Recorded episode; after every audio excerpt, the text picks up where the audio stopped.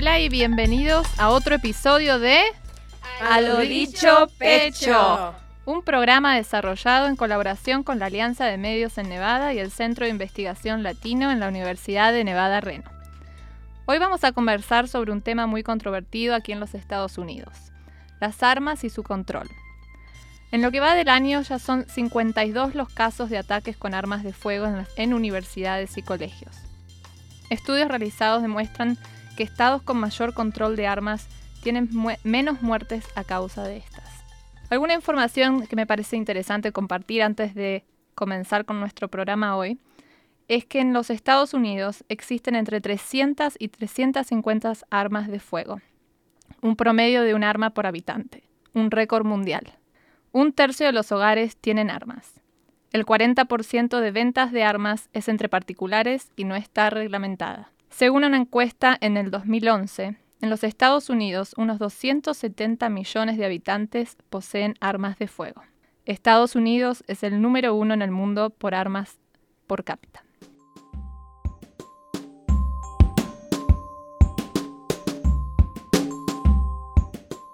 Entrevisté al detective Julián Castro, detective que trabaja aquí en la Universidad de Nevada Reno, y en su entrevista, que vamos a escuchar aquí en este programa, eh, dijo algunas cosas muy interesantes que me gustaría conversar con ustedes.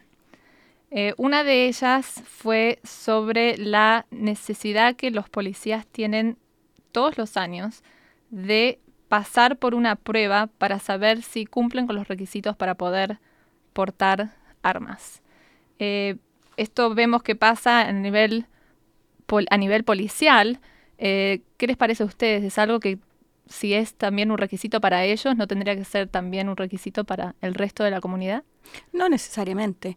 Yo creo que él, ellos tienen, o ellas, porque me gustaría pensar que también tenemos mujeres policías, yo creo que ellos tienen un trabajo específico de no solamente cargar armas, usar armas en, en, en, defensa o en, ataque, y, los ciudadanos realmente, a mí no me interesa para nada tener un arma y tampoco me interesa que, que me preparen para usar un arma, porque yo creo que yo sería más peligrosa con un arma que sin arma. porque, Claro, porque yo creo que, que no todas las personas, para mí, bueno, y, es bastante, soy hija de, de, un, de un hombre que, que, tenía armas en la casa y que iba a cazar y yo creo que está bien, si una persona quiere ser un cazador, que tenga armas y que, y que se prepare y que, y que se tenga que entrenar para usar esas armas. Pero yo creo que cualquier persona no debería tener un arma, debería, deberían hacerse exámenes psicológicos y, y, un tipo de capacitación, porque realmente las armas tienen un propósito, es matar, matar a un animal, matar a una persona, matar, nada más.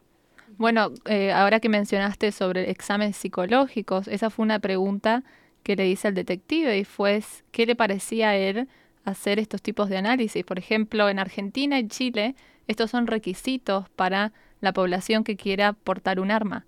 Tienen que pasar por este tipo de exámenes y tienen que presentar un certificado de un médico autorizado diciendo que son aptos para portar armas, a lo cual él eh, estuvo de acuerdo con esta, con esta idea de que quizás se podría implementar. Obviamente es algo costoso, seguramente, para, eh, para implementar, y bueno, ahí donde puede haber ciertas eh, discrepancias. Yo creo que también depende de las armas. Quizás podríamos hablar un poco de eso, porque claro, está bien que una persona tenga una pistolita chiquitita para defenderse o algo así, pero ¿cuál es la necesidad de tener estas armas de combate automáticas que te pueden matar un montón de personas en un segundo. Sí, y bueno, lo, lo, que yo quería decir era acerca de la idea de tener que, parte del requisito, tener una nota de su doctor para comprobar que uno está de buena salud mental para poder comprar un arma. Y estamos pensando en términos legales, que lo compras, eh,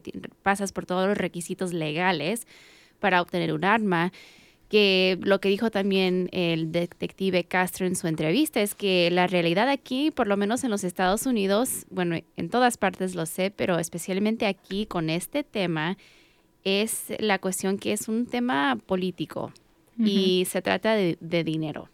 Y tener que realizar nuevas leyes que, que pidan notas de los doctores, no, sé si lo vayamos a ver nosotros en nuestras vidas que sucede que suceda en los Estados Unidos. No sé, yo no, no tengo mucha fe que, que pase en mi vida que, que hagan eso un requisito.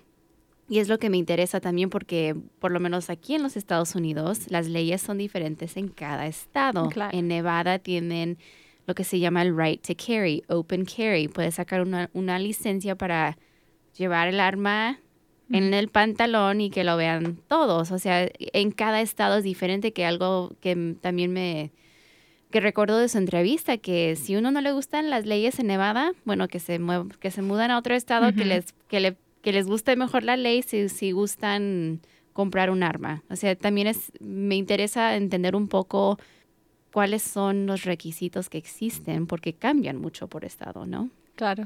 Esa, esa es una de las preguntas que yo también tengo, pero ¿por qué eh, eh, lo del costo no, no me cuadra mucho? Porque resulta que si tú quieres manejar un auto, tienes que ir al DMV, tienes que pagar para hacer ese trámite. Tienes que pagar para que te, para que te la foto, para que te, te den la licencia, para mantener la infraestructura del DMV. Eh, y, y, nadie se queja por eso, ¿verdad? si tú quieres sacar un pasaporte, tienes que pagar tu buen fee, tu buena eh, costo, claro, el, el, costo de ese pasaporte, y no estás pagando por el pedazo de papel, tú estás pagando por la infraestructura que te permite ir a sacar ese pasaporte. ¿Por qué estamos hablando de que, ok, para poder tener un arma, la gente que él quiera tener un arma no puede también pagar por el costo de esa infraestructura? si es algo de, de, de porque e, e, e, ¿Es acaso la mentalidad de que nosotros tenemos que también subvencionar eso? Cuando yo no quiero armas alrededor de mío, a menos que sea una persona que yo esté segura, que tiene entrenamiento, que tiene, que eh, en cierto modo, eh, por ejemplo, un policía, no me molestaría que estuviera armado. Pero si veo you know, a cualquier hijo de vecino con un arma en la mano, es otra cosa muy distinta. Pero ¿por qué yo tengo que subvencionar a ese hijo de vecino para que él tenga el gusto de tener un arma en las manos? A mí me gustaría volver a lo que estaba diciendo Vanessa. Vanessa, ¿por, qué crees tú que en, la trayectoria de nuestra vida no vamos a poder cambiar? ¿Por qué si, si no hay un, un esfuerzo colectivo de mujeres como nosotras que estamos hablando aquí? Porque uno de los temores más grandes de mi hijo cuando era chico, porque habían ido a, la, a las... Ya se hablaba de esos ataques en las escuelas donde habían matado niños. Y él decía, a mí me da miedo en el colegio que llegue un loco con un revólver, decía. Entonces, ¿qué podemos hacer nosotras como madres, como mujeres activistas, como académicas? ¿Qué, ¿Qué, podemos hacer? Porque no nos podemos sentar y decir, bueno, no va a pasar esto en nuestra vida. La duda que tengo, la, la pérdida de fe es en el sistema político. Y en eso es lo que mencioné, el dinero, es, eh, el sistema político es, es eso, que se trata de mucho dinero y las personas, por ejemplo, lo escuchamos en el debate demócrata, que quién paga para Congress, quién está pagando para las opiniones y las leyes que se realizan y son las organizaciones como el NRA. Eso, eso que hablemos de eso porque yo creo que para el público que nos está escuchando fuera de Estados Unidos, la Asociación de Dueños de Rifles es una de las asociaciones más poderosas en este país. Y yo creo que en América Latina se sabe muy poco de eso. Como una, una organización con fines de lucro realmente y tan poderosa puede tener ese increíble poder económico y que puedan haber creado un mensaje tan inteligente que es el siguiente. ¿Cómo detienes a una mala persona con un arma? Una buena persona con un arma. Qué bárbaro. Entonces, ¿qué, piensan ustedes de eso? Primero que todo, eh, la organización de, de rifles, de los dueños de, rifles. La Asociación Nacional de Rifles. De dueños de rifles. ok. La NRA. Ellos empezaron, en realidad era como un club de casa, ¿Sí? un club de, de, de, caza y pesca. Y me, me llama mucho la atención porque jamás me imaginaría que un club de caza y pesca en nuestros países tuviera este poder, pero ellos lo tienen. Y fue en, los, en las últimas décadas en que este, esta, esta conversación derivó, pasó de ser, ya tengamos eh, las posibilidades de tener una vida como cazadores y la naturaleza y empezaron con esto de armémonos hasta los dientes y tenemos derecho a hacerlo. Y, y, empezó a crearse este tipo de identidad de la persona que, de, como Charlton Heston, con, cuando salía con el rifle en las manos y me lo van a sacar de mis manos, de mi, eh, de mi cadáver. Entonces, eh, es como, eh, es ridículo como esto ha evolucionado, pero también tiene que ver con las compañías de armamento. Yo, que están unidas ahora. Exacto. Entonces, hablar de, de el NRA y hablar de las compañías que producen estas armas es prácticamente hablar de la misma cosa. Pero lo han marketeado de una manera como creando este tipo de paranoia en, el, en, el, público eh, de que they're coming out to get, you know, te van a venir por ti, vienen, por ti. Y es, y es paranoia, es paranoia, pero esa paranoia van a venir por ti. Y, y, cada vez y cada vez se, se, ha ido más al extremo, más al extremo, más al extremo, al punto que ahora vemos masacres de niños preescolares. Estamos hablando de niñitos entre 2 y 5 años que son masacrados en, frente a nuestros propios ojos, a vista y paciencia de todo el mundo. Y la gente dice, pucha, qué mal, pero a mí me gusta mi rifle. o, o, o dirían, bueno, a lo mejor si la profesora o si las personas que trabajaban ahí hubieran tenido armamento, esto no habría pasado. entonces, en vez de decirse que se quiten las armas, existe ese mensaje ahora. como, como el candidato presidencial republicano, Carlson, que, que es tan, tan increíble que dijo que a lo mejor el holocausto no hubiera pasado si, los judíos hubieran tenido suficientes armas. yo, lo, yo lo que pienso es que, bueno, acá hay un tema que es real, que la población de los Estados Unidos tiene una pasión por las armas y decir que vamos a quitar las armas es algo que no, no, no es, no, no tiene que ser así. O sea, en una de las preguntas que le hice al detective fue eh, justamente qué podemos hacer con esta, eh, educar a la población, y eso es algo muy interesante que él mencionó.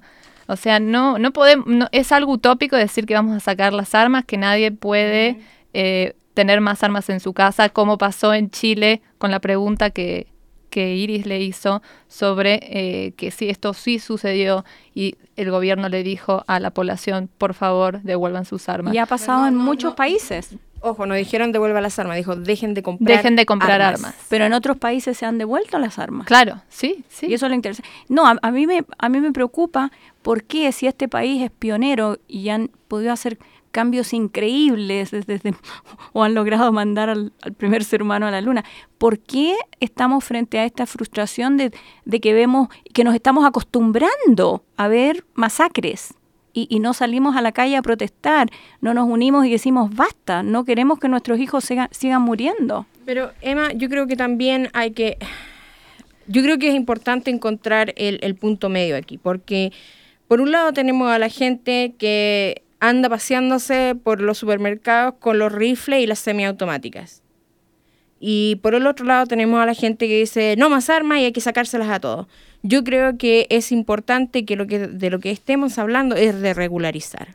Sí. Yo creo que, eh, y eso, eh, nadie está diciendo, ok, no más armas para nadie y tú vas a tener que devolver las armas, te guste o no.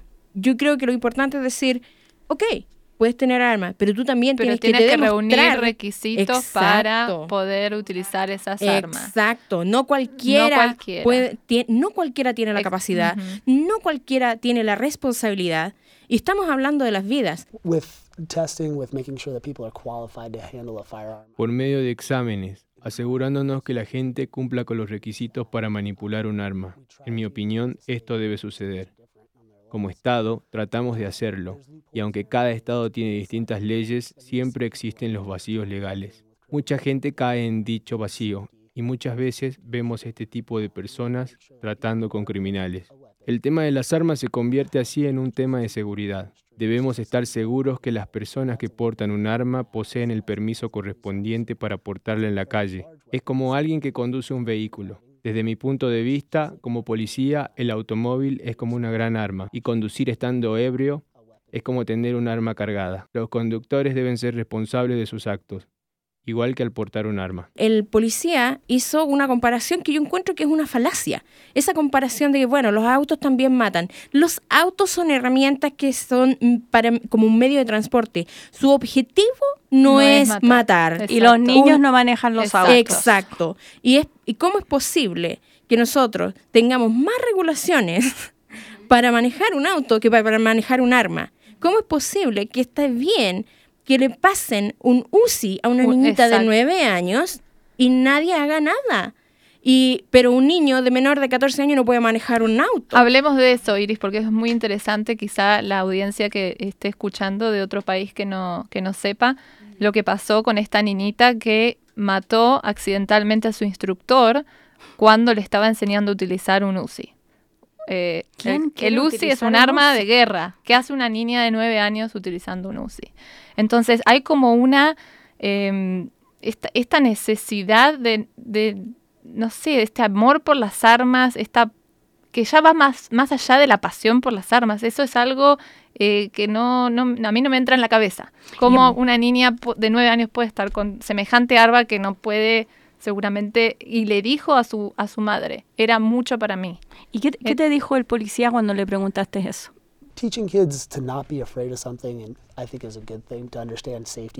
Es bueno enseñar a los niños a no tener miedo a las armas, como así también comprender los aspectos de la seguridad. Pero esta es mi opinión personal um, y comprendo por qué la gente no se siente a gusto enseñándole acerca de las armas a un niño de 6 o 7 años. Todo depende del caso en particular. Algunos niños son lo suficientemente maduros como para comprender que no deben tocarla o que primero deben conocer su mecanismo otros simplemente no lo son. Pienso que es decisión de los padres la forma en la que quieren criar a sus hijos. Lo que habló él em, en tanto a cómo educar a nuestros hijos acerca de las armas, habló mucho de la, educación. Sí. Y, y bueno, si uno tiene una pasión para las armas y los va a tener en su hogar, tiene uno que educar a sus hijos cómo usarlos o mantenerlos eh, encerrados en una caja donde no puedan agarrarlos. Exacto, exacto. O sea, él, no pudo comentar en esa situación específica, pero sí habló mucho la sobre la seguridad, la educación y en las circunstancias donde uno se sentiría que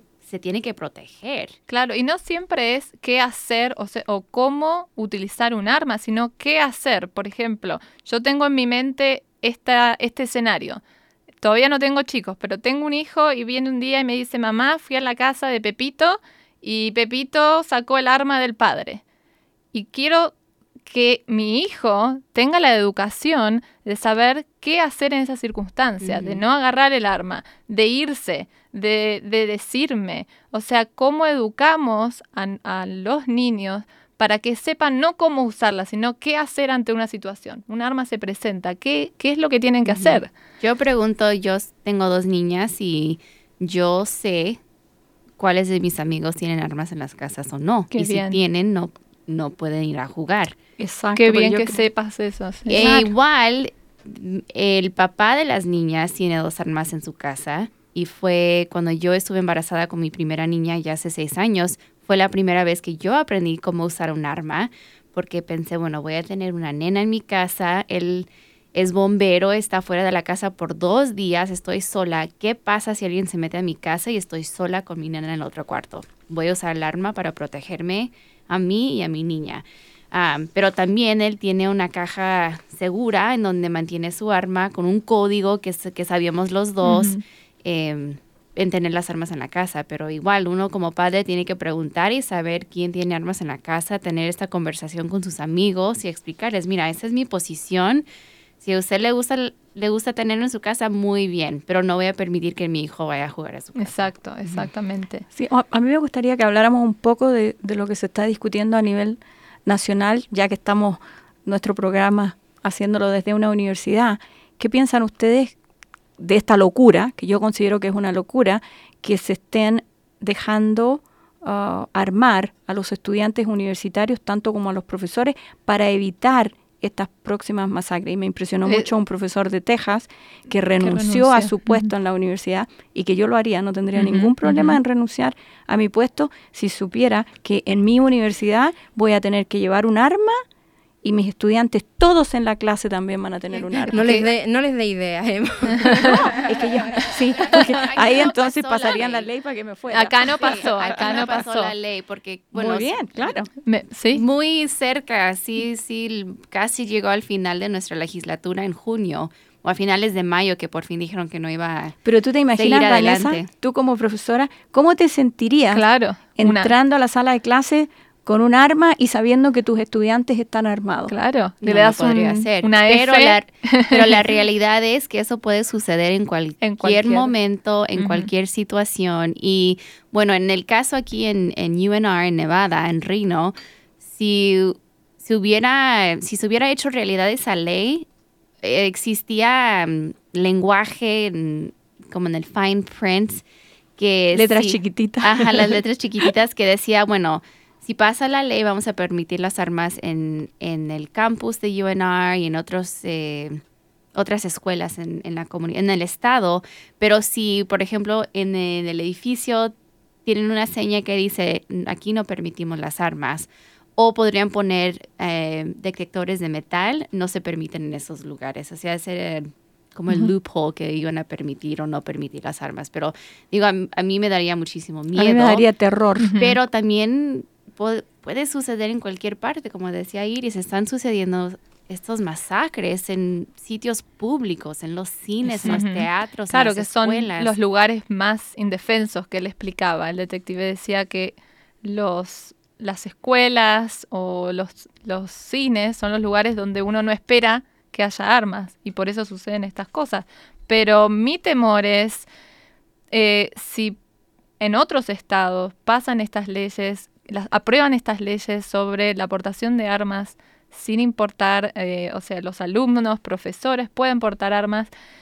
Esto para mí es, a mí me aterroriza en el sentido de que cómo sé que la persona, ese alumno eh, o ese profesor, quien sea, esté utilizando el arma en el momento adecuado, que pueda discernir entre un acto de real violencia entre un acto que quizá no lo es y no merece ser utilizada el arma, que sí un policía puede, tiene la habilidad, tiene la capacitación de discernir entre esas Claro, por cosas. ejemplo, por poner- para ir incluso más, más cerca a lo que nosotros hemos vivido. Hace una, a un mes atrás o algunos meses atrás, un estudiante se encontró en medio de la noche con un grupo de tipos que estaban eh, enmascarados y que En, nues- la- en nuestra universidad. en nuestra universidad, en el campus. ¿Te imaginas lo que hubiese pasado si esta chica a lo mejor tenía el arma? Eh, o sea, estaríamos, eh, eh, o, o otra niña, a lo mejor no ella, pero otra chica que a lo mejor es un poco más asustadiza, estaríamos hablando de tragedias. Lo otro es, si yo veo a una persona entrando a un edificio o entrando al campus y, noto que lleva un arma, yo doy la señal de alerta Claro. porque sé que no puede ser nada bueno. Si veo un policía, y esa es la diferencia, por eso los policías tienen un uniforme, Claro. por eso llevan sus placas, porque así nosotros identificamos, ah, no hay nada de qué preocuparse, estamos hablando con una persona que está aquí para protegernos. Yo no sé eso del primer hijo de vecino que entra al edificio. Iris, ¿qué pasó con esta chica que decís que estaban enmascarados? ¿Qué es lo que...? Se asustó y salió corriendo, Ajá. salió corriendo, corrió, corrió. Pero no le pasó nada. No le pasó, No le pasó nada, y terminó siendo que eran los chicos de esta sociedad secreta que hay en Ah, campus que se cubren la cara. que se cubren la cara y salen a hacer travesuras por el campus, pero ellos, según ellos, no, no, no tenían ninguna mala intención, pero ¿cómo lo sabes tú? Exactamente de nuevo, lo mismo. ¿Cómo sé yo?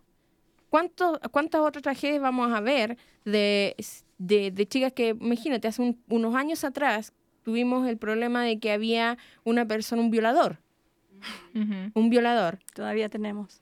y, hombre, yo ando con un, yo ando, yo ando con un arma en, en el bolsillo y siento que alguien camina detrás mío. So, es medianoche, que es cuando, que generalmente aquí uno se queda en la universidad estudiando hasta muy, muy tarde. y estoy en el estacionamiento, escucho pasos detrás de mí, fácilmente agarro el arma y pego un tiro.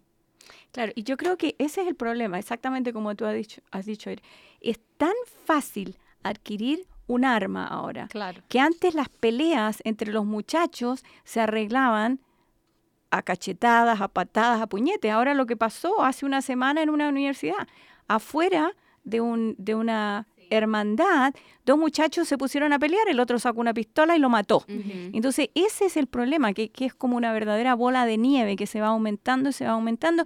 Y, a mí lo que me, sorprende es que en este país siempre están diciendo, bueno, la constitución, la constitución nos dio el derecho a llevar armas, pero cuando se escribió esa constitución no teníamos las armas automáticas que te despachan a una docena de personas en un segundo. También el momento en la historia. Exacto, Y justo eso le quería preguntar a Andrea porque sé que, que preparaste eh, y una comparación de los requisitos quizás aquí en Nevada con la constitución de Nevada y, y si nos podrías compartirlo con nosotros para poder entender Sí, ¿Qué dice nuestra constitución aquí en Nevada? Bueno, aquí en Nevada eh, la constitución dice que cada ciudadano tiene el derecho de tener y portar armas para su seguridad y defensa con fines de caza legal y uso recreativo y con fines lícitos. Eh, si uno va a la página, yo lo que hice fue ir, fue ir a la página de la NRA, Iris de ¿cómo se? Eh, y bueno, ahí uno puede ver Nacional de los Dueños de Rifles. por estado, uno pone el estado y puede tener la información de cada estado y em, lo que eh, cuáles son los requisitos, cuáles necesarios para tener o no un permiso. En Nevada no es necesario un permiso para comprar rifles, ni escopetas, ni pistolas. No es necesario registrar armas de fuego ni pistolas, excepto en Clark County, para personas que han estado en el condado por más de 60 días. Los dueños no precisan una licencia para portar rifles, escopetas ni pistolas. No es necesario un permiso para portar escopetas ni rifles, pero sí se necesita un permiso para portar pistolas. Es, lo, es legal portar un arma siempre que esté a la vista, que esto es lo que se llama open carry. Eh, la razón por la cual eh, existe esta, este, este requisito es que los criminales, se considera que los criminales no van a hacer esto en, eh, de, llevar un arma a la vista, sino que la van a esconder. Y no es legal portar un arma que esté oculta, ya que para ello hay que tener un permiso especial. Y bueno, hay distintos requisitos, también hay excepciones por las cuales no otorgan un permiso para, eh, eh, tener eh, portación de arma oculta, como haber cometido distintos delitos, haber tenido un pedido de captura, etc. Pero lo que sí me interesó mucho es hacer la comparación con Argentina, Chile, México. Quise seguir, pero bueno, no tenemos mucho tiempo en el programa. Pero en Argentina, como mencioné anteriormente, tenemos eh, hay que presentar antecedentes penales de cualquier tipo, si ha tenido algún antecedente penal, exámenes físicos, psicológicos o psiquiátricos, acreditación de medios de vida lícitos y examen de idoneidad en el manejo de armas de fuego. En Chile también comparte con este examen físico eh, psicológico de salud mental y una declaración jurada para acreditar el domicilio y en 30 días les dan un eh, permiso y por supuesto también el certificado de antecedentes.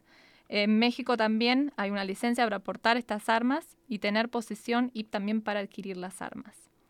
Y la compra de las armas solo es en la Dirección General de Registro Federal de Armas de Fuego y Control de Explosivos. Esto abre a otra pregunta que me, parece interesante, que es lo que está eh, que, se está viendo mucho en los medios y es sobre la venta de armas en estos shows de armas en Estados Unidos. Sí, donde no hay ningún tipo de control. ¿Qué opinan de esto ustedes? Yo creo que sería interesante hablar de, ese caso donde fueron le hicieron un juicio a las personas ahora que están claro, que vendiendo las armas. Porque yo creo que por ahí a lo mejor vamos a poder tener algo un poco más claro en el futuro. No, no solamente la persona que usó el arma, porque en, el enfrentamiento esa persona ya murió, no la familia tampoco, porque si la persona estaba enferma la familia no tiene la culpa, pero dónde fue esa persona a comprar el arma sin tener el suficiente chequeo sobre la persona. antecedentes. Yo creo que es importante entender que tener un arma es un privilegio. Y por eso, de de nuevo, por eso la policía pasa por un montón de exámenes de idoneidad, como dice Andrea. Eh, desgraciadamente no todos pueden tener ese privilegio. Porque no todos, sobre todo, eh, porque si, es mi cosa de mirar las estadísticas. ¿Quiénes son las mayor, el mayor número de víctimas de violencia por el uso de armas? Mujeres y niños. Entonces, eh, es como, eh, estamos volviendo a lo mismo, tenemos que hablar de regular- regularización. Y, y lo de los gun shows, eh, vi un, un- una propaganda pidiéndole a la gente que se opusiera a la regular- regularización porque eso significaba que no íbamos a tener más gun shows. So what? ¿Y qué? ¿Y qué más da? Ok, no hay más gun shows. Bueno, o el gun a hacer show- kitty cat shows. O el gun ¿cachai? show puede ser para exhibirlas. O sea, Claro, nada más como, como un museo, una exhibición de las armas y lo que luego pueden llegar a comprar. O sea, no significa que en ese momento no, tienen y no que significa que tú no tienes no vas a encontrar lugares para comprarlas Claro, tampoco ¿me claro. entiendes? significa que ahora van a haber otras instancias donde tú puedes hacer ese trámite y, y que si tú tienes un arma bueno y no la quieres vender a un gancho lo puedes vender a lo mejor a un dealer que, que sí puede, puede comprarla que sí está autorizada para comprarlo claro el cambio de precio va a ser distinto pero eh, a mí me da la impresión de que no vamos a, a- a tener falta de mercado, por decirlo. así. no, no, no. Hemos hablado algunas veces ya de poder intentar de regular la venta de armas. ¿Cómo? O sea, ¿cuáles ideas tenemos entre nosotras que, que sería algo que, que quizás sí se podría llevar a cabo en nuestras vidas?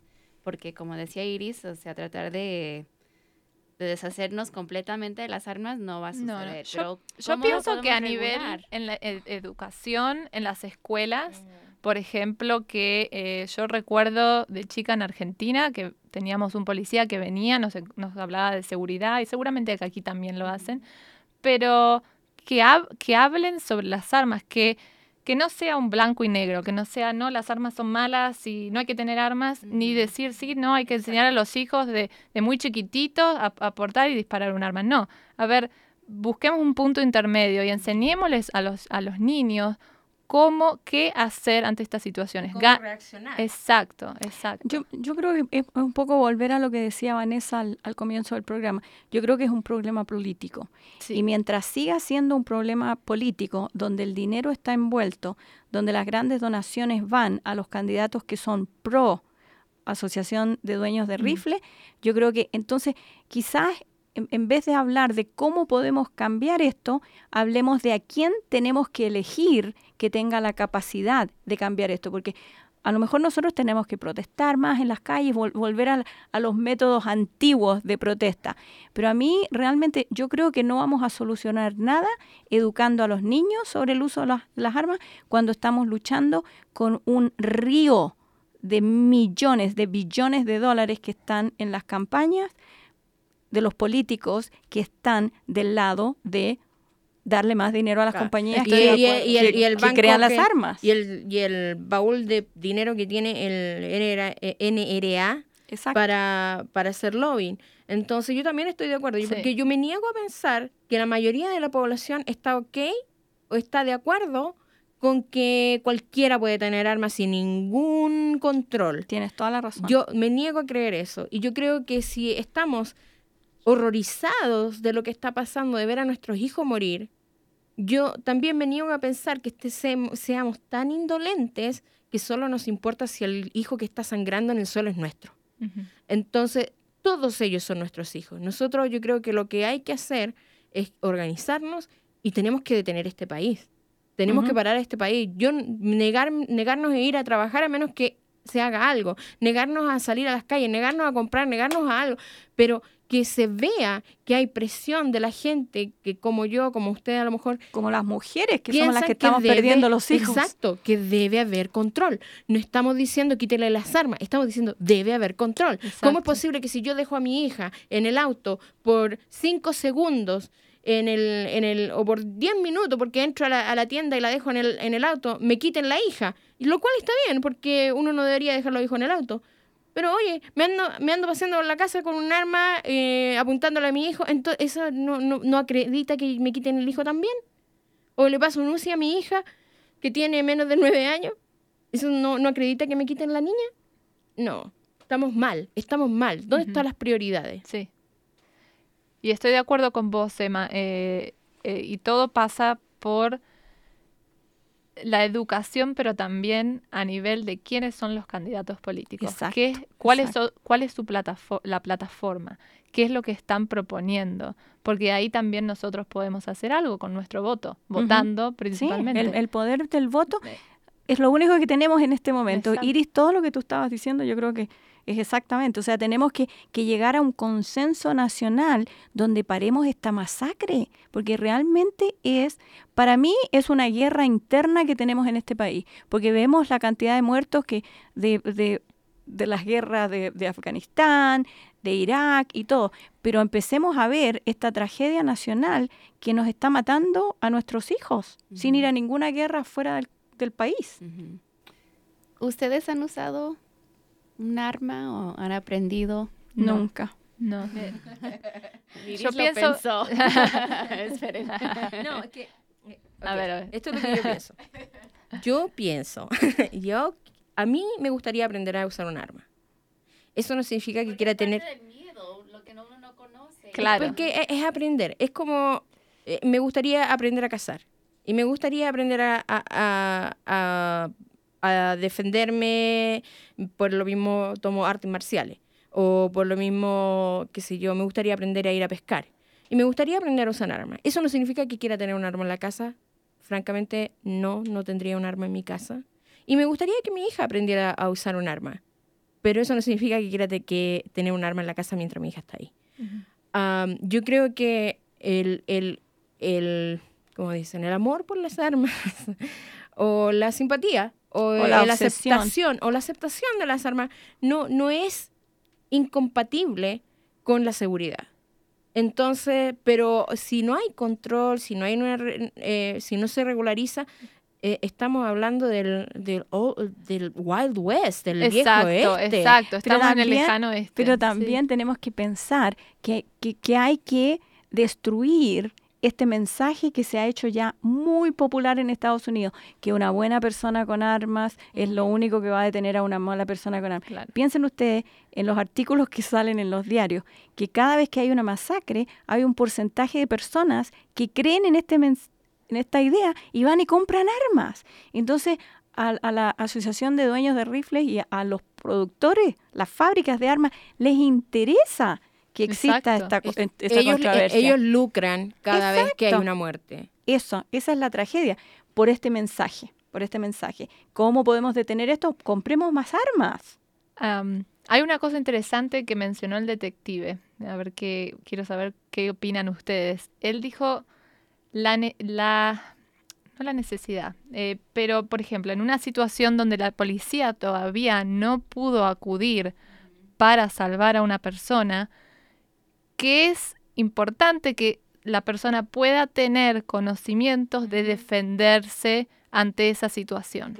People should be able to defend themselves. People should learn how to defend themselves. I think the La reason gente why debería ser capaz de defenderse y aprender cómo hacerlo. not properly trained. Creo que la principal razón por la cual los ciudadanos son llamados a entregar sus armas es por no estar correctamente entrenados.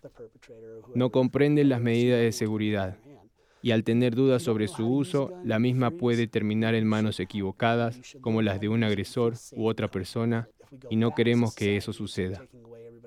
Si uno no sabe cómo utilizar un arma y se paraliza, pues no debe tenerla. Debe aprender cómo manipularla y sentirse cómodo. Si retrocedemos como sociedad y le quitamos a las personas el derecho de defenderse, esto se convertirá en un problema. Hay dos o tres minutos en los que tal vez necesiten defenderse, encontrar protección o sobrevivir a una determinada situación. Y si le quitamos a la gente ese derecho, espero poder aparecer como policía antes de que algo malo suceda. Yo me conozco, y si no fuese policía, sé que me gustaría poder defenderme sin preocuparme de si puedo terminar preso por defender a mi familia o cuidar cualquier ciudadano inocente que esté siendo atacado. ¿Qué opinan ahí ustedes? Porque yo sé que la policía está para, ¿no es cierto?, de defendernos, protegernos ante una amenaza, pero tenemos que estar todos capacitados para poder eh, salvaguardarnos a nosotros mismos hasta ese momento, por esos minutos o no sé, la cantidad de tiempo, segundos que sean antes que llegue la policía. yo, a, mí me parece absurdo. A mí me da miedo. No, a mí me parece absurdo porque pensemos en las masacres que han ocurrido. ¿Cómo esos niñitos de 2 a 5 años podrían haberse salvado? ¿Cómo las profesoras podrían haber salvado a esos niños frente a ese ese criminal tratando de matar. ¿Cómo podríamos salvar a esa gente si esto pasa en un segundo? Si llegan con una metralleta. Claro, yo pienso que hay yo no podría encontrar ni un lápiz en la cartera. Pero, mientras, pero este, este es, lo, lo que uno tiene que pensar. Mientras más armas, más posibilidades de que haya una muerte a causa de armas hay. O sea, no podemos solucionar un problema de que nos está matando porque ponemos más armas. Volvemos al tema de la asociación de los dueños de Exacto, no, no se puede, e, es, una falacia, no se puede, eso no se puede hacer. Y, y además, ¿qué me, ¿quién me dice a mí que la profesora sabe cómo usar el arma? ¿Ah? Pero bueno, nuevamente, si tuviéramos un, eh, unos requisitos que cumplir, quizá la profesora sí sabría cómo utilizar. Pero ese es el problema, Andrea. Imagínate si tú fueras la profesora y entra alguien a la sala de clase con una metralleta y empieza a disparar a los estudiantes, incluso a ti. ¿Cómo vas a encontrar el arma? Y eso es lo que, pero ese, ese, eso es lo que nos, fíjate que casi nos obligan a pensar, sí, a lo mejor si yo ando con una metralleta En, mi mochila, me voy a poder defender. No, no. Eh. Y, caemos en eso, entonces nos vamos a comprar una metralleta. Una vez una persona, eh, una persona que conozco me dijo, la razón por la cual en los Estados Unidos no hay tantos robos en las casas es porque hay muchas armas y uno no sabe, o sea, un ladrón no sabe qué con qué se va a encontrar si entra en una casa. Mentira, porque tenemos unas alarmas estupendas. Pero me, me, pareció interesante la observación. No, yo no creo que en realidad sea la razón por la cual no hay eh, tantos ladrones, sino ¿Tú te eh, imaginas lo difícil que sería encontrar el arma, así como dices tú, Vanessa, que, que está en una caja con un código secreto? Claro. ¿Cuánto tiempo tendríamos para ir a buscar esa arma? Y yo sí creo que existen muchos ladrones. Sí, y muchos es robos un mito que aquí nos roban. Hay muchos, sí. Me parece Sucede mucho. Interesante. Sí. Bueno, y bueno, como decías en tu entrevista con el detective, podríamos hablar sobre este tema por horas. Por horas. Pero ¿qué podríamos hacer nosotras, aquí entre nosotras y nuestro público para tomar acción o educarse? ¿Qué consejos podríamos darnos aquí entre nos y con el público sobre este tema para hacer algo? Yo pienso que eso era una de las preguntas que eh, también le habíamos hecho al detective y él lo que decía es que es, muy... Eh, ambas opiniones son respetables, o sea, el que la familia que dice yo quiero que mis hijos utilicen armas, como los que dicen no, yo no quiero que las toque. Pero cualquier decisión que uno tome tiene que ser una decisión informada, con a base de información, o sea, si no van a tocar las armas, bueno, no decirles, bueno, no toquen las armas porque son malas, tengan miedo, salgan al correr. No, no, informarles, darle la información. Y si realmente quieren que sus hijos, o sea, es, lo que es, ¿no es cierto? Es lo que estamos viviendo. Si quieren que sus hijos utilicen armas, eh, o sea, no es mi recomendación porque esa no es mi, la opción que yo tomaría con mis hijos, pero eh, tener información, pienso yo, tener la educación necesaria. Bueno, es que estamos hablando de nuevo de lo mismo. Si aquí nadie está en el negocio de venir a decirle a los otros cómo vivir o cómo vivir su vida, eh, eh, qué comprar, qué no comprar. Lo que estamos diciendo es que si tú vas a tener el privilegio de tener tu vida, mi, mi, vida en tus manos, la vida de mis hijos en tus manos, porque compraste algo que está hecho para quitarnos la vida, entonces yo necesito saber que tú eres la persona idónea para manejarlo. Eso es todo. Que tomen los recaudos. ¿Quieres tener tu revólver en la casa? Ni un problema. Pero yo necesito tener la la seguridad, de que alguien se encargó de medir que tú eres una persona idónea para tener eso, eh, es- ese, eh, eh, eh, esa arma, ese elemento que podría cambiarme la vida y cambiar la vida de mis hijos en, un, en una fracción de segundo. Entonces, no. Ese es el... Estoy de acuerdo en lo que ambas han dicho, pero yo insisto en que tenemos que informarnos sobre quiénes están de acuerdo políticamente en un control, una revisión de las leyes a nivel federal y cómo podemos empezar a cambiar todas estas leyes. Votar por esas personas y empezar a cambiar esto desde arriba, donde está el poder político, porque nosotros podemos protestar, podemos hacer un montón de cosas y deberíamos hacerlo. Llamo a todo el mundo que lo haga, pero si no cambiamos las cosas desde arriba vamos a seguir viendo masacres y vamos a seguir envueltos en esta guerra que tenemos dentro del país. sea en nuestro voto, sea en educarnos, sea en compartir información, cada uno de nosotros tiene que tomar responsabilidad en, Responsabilidad. en este tema, en este asunto, en cual- de cualquier manera que sea, pero cada uno tiene que hacer su parte. Y eh, estoy completamente de acuerdo con, con Emma que tenemos que, si tenemos el poder de poder votar aquí en los Estados Unidos e informarnos sobre los candidatos que estén de acuerdo con tratar de regul- regularizar las armas, lo tenemos que hacer. O sea, es, es fácil sentarnos y hablar de esto, pero tenemos que hacer algo. Exacto. Claro. Y a- además hay otro punto que también hay que tocar, que generalmente todas esas masacres no suceden por la persona que tiene un arma en la casa para defenderse. Estamos hablando de gente que prácticamente tiene arsenales. Y eso es inaceptable. Es inaceptable que una persona tenga nueve armas semiautomáticas en su casa. ¿Para qué?